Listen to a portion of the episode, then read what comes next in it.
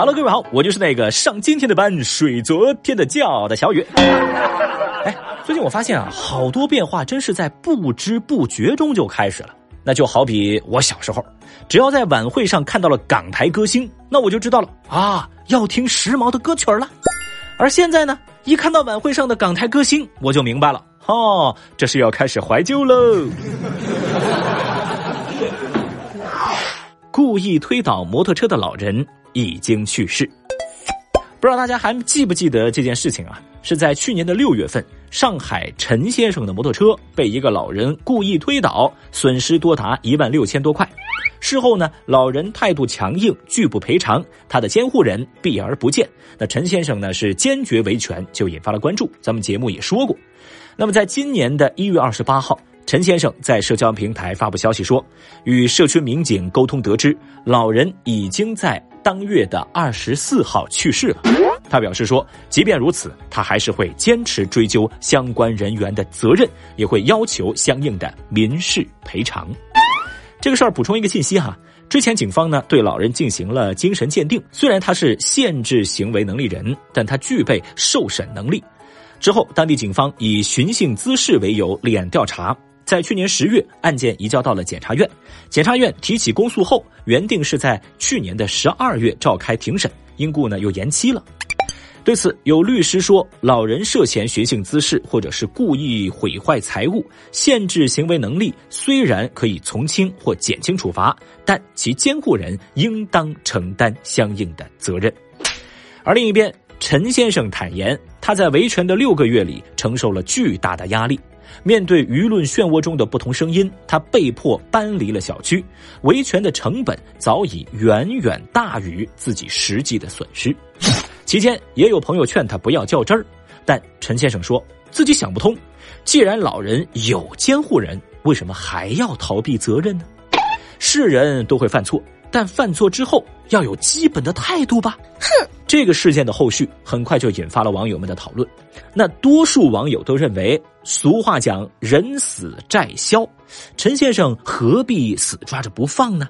还是放过别人，也放过自己吧。不过，立马下面就有人反驳道：“那俗话还说‘父债子偿’呢，去世了并不是他不赔偿的理由啊！我们支持维权。”一时之间。劝陈先生放弃维权的啊，支持他继续维权的各种声音展开了激烈交锋。一派观点认为，这个时候就要及时止损，要为将来考虑。人生中的每一个坑不是都要去趟的，你可以跳过吗？而另一边的网友则觉得，维权不能半途而废，监护人不是还在吗？出来走两步啊！还有谁？那小雨我呢，旗帜鲜明的支持陈先生维权。毕竟去世和维权这是两码事儿啊，它不能成为逃脱责任的理由啊。另外呢，我是真的不想听到什么人都走了，事儿就算了，我真不想听到这种话。怎么维个权还要被道德绑架？那可太憋屈了吧！而且咱退一万步讲啊，老人一家都宁死不屈，那车主为什么就不能坚持到底呢？对不对？坦率讲，从某个角度上看。正是因为有了像陈先生这样较真儿的人，才不至于让更多的人受到类似的伤害。真的，有些事儿就该据理力争。女子不让六岁男童上女厕所，遭到痛骂。前两天，黑龙江哈尔滨一处地铁站的女厕所内，一位女乘客发现啊，有个男孩站在厕所里头，于是就跟小男孩说了：“小朋友，这里是女厕所啊，男孩不能进来的。”结果听到这话，孩子的妈妈就不干了，说女乘客这番话伤害了孩子的心灵，就把他堵住，要求道歉。然后双方在厕所内发生了激烈的争吵。女乘客拍下了双方争执的全过程。首先呢，她是质疑说，为什么六岁的男孩能够在父亲都还在厕所外的情况下，由母亲带进女厕呢？哼！孩子妈妈则控诉女乘客的一番说辞，说哭了自家小孩。我们家长带着，怎么就不能让他进来呢？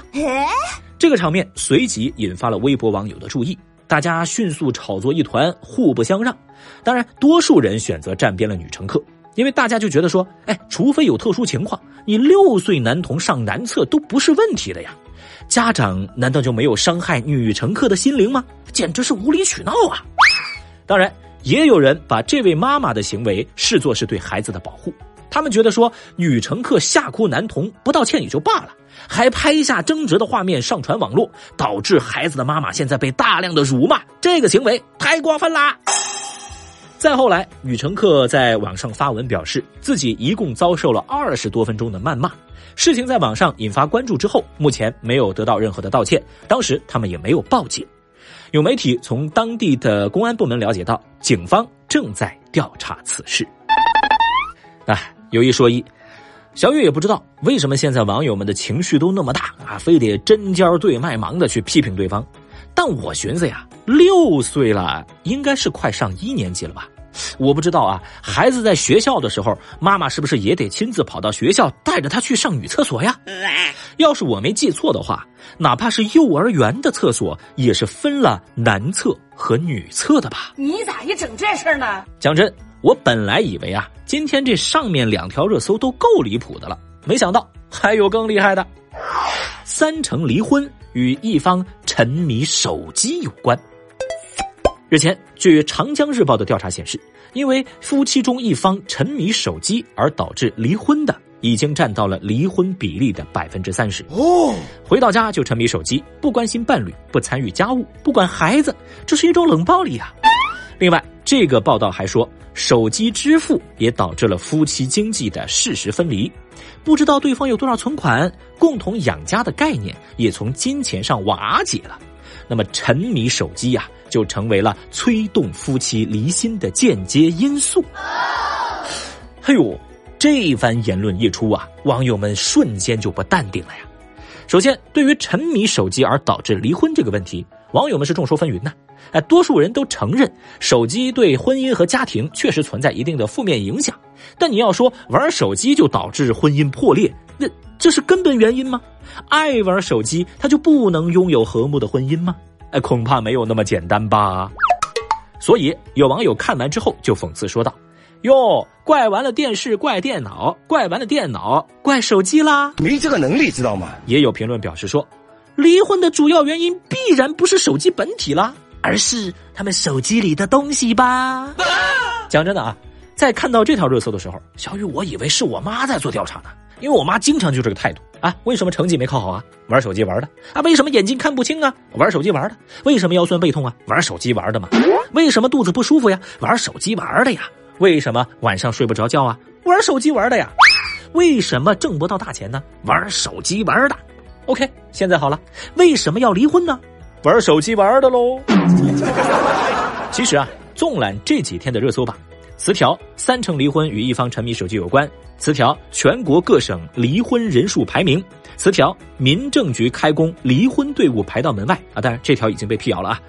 这很神奇，因为刚刚才度过了热闹团圆的春节，两性婚姻问题就频频成为大家热议的焦点。那说回来，到底什么原因造成了夫妻情感的破裂呢？哎，真的就是沉迷手机吗？那咱们就是说。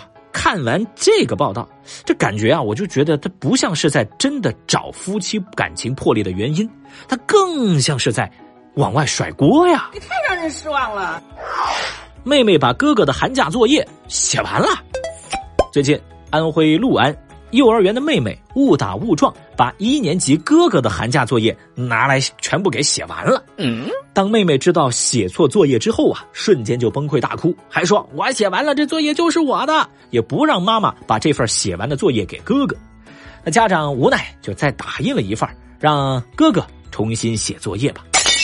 孩子妈妈也说了，女儿平时呢会主动要求写作业，十以内的加减乘除啊，她都会。Good。那看到这段视频之后，乐不可支的网友们纷纷给小姑娘竖起了大拇指，因为经过大家仔细的观察，发现作业上的答案都写对了，Amazing！所以大家呢一边觉得好笑，一边也觉得心疼。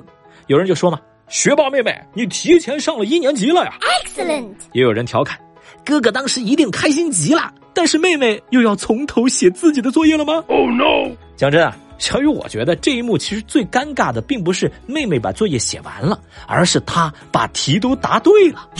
啊，当然还有一种更尴尬的可能，就是妹妹答题都答对了，而哥哥来重写的时候都答错了。